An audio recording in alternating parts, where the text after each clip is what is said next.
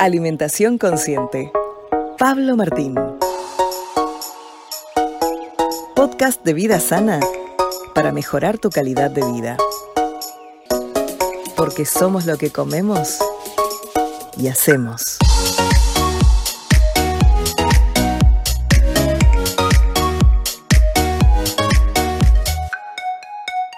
Hola, ¿qué tal? ¿Cómo están? Hoy vamos a hablar sobre las propiedades de la kombucha. Sí, el té kombucha, una bebida probiótica milenaria que previene un montón de enfermedades.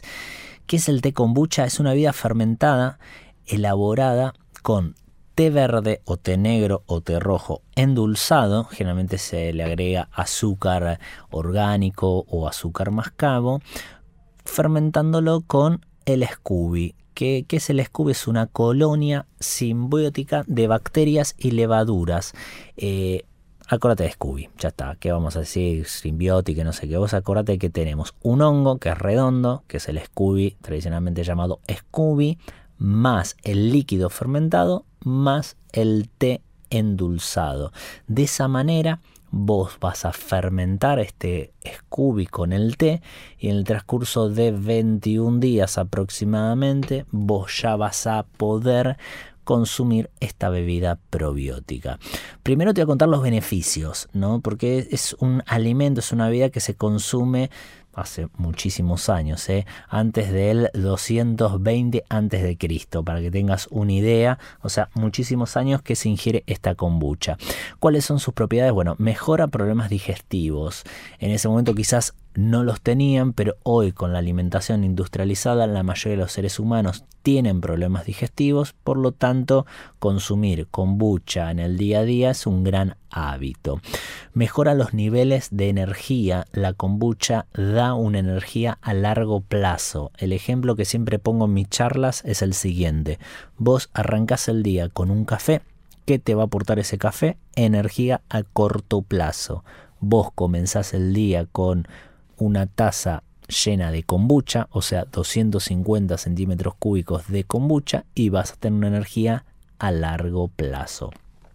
Además, la kombucha fortalece el sistema inmunológico, por eso te decía esto de que previene diferentes tipos de enfermedades y también previenen eh, distintos tipos de alergia, no solo consumiendo kombucha, sino también em, hidratando la piel con kombucha, porque la piel es el órgano más grande del cuerpo que la mayoría de los seres humanos no le dan pelota pues no piensan que es un órgano que absorbe un montón de contaminantes gracias a la exposición solar y al día a día al aire libre. Entonces si vos antes de irte a dormir te pones un poquito de kombucha, humedeces y frotas tu piel con kombucha, vas a tener grandes beneficios. Combate la artritis y previenen diferentes tipos de cáncer y también previene la pérdida de memoria. O sea que te diría que si vos nunca consumiste kombucha o no la escuchaste, bueno, empezá a tenerla en cuenta porque es una gran bebida, es una bebida probiótica que puede reemplazar las gaseosas. Porque antiguamente nuestros abuelos consumían kombucha porque no existía la gaseosa o nuestros bisabuelos, por ejemplo. Hoy se puso de moda la ingesta gaseosa y la kombucha quedó en un segundo o tercer plano.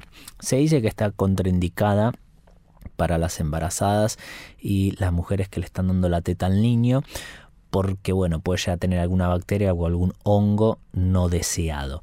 Si vos realmente haces bien las cosas, la kombucha es un gran alimento, es una buena bebida para todas las etapas de la vida. Pero ante la menor duda, siempre consultalo con un médico.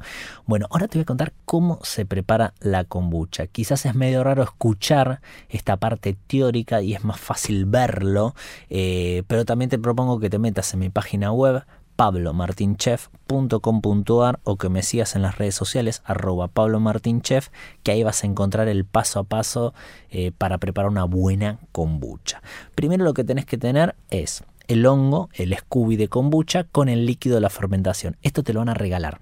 no tenés que comprar absolutamente nada. Hoy con las redes sociales eh, podés llegar a cualquier lugar del mundo y te pueden regalar la kombucha. Entonces simplemente en redes sociales pone comunidad kombucha viva o comunidad kombucha libre, algo así, y vas a encontrar gente que dona su Scooby.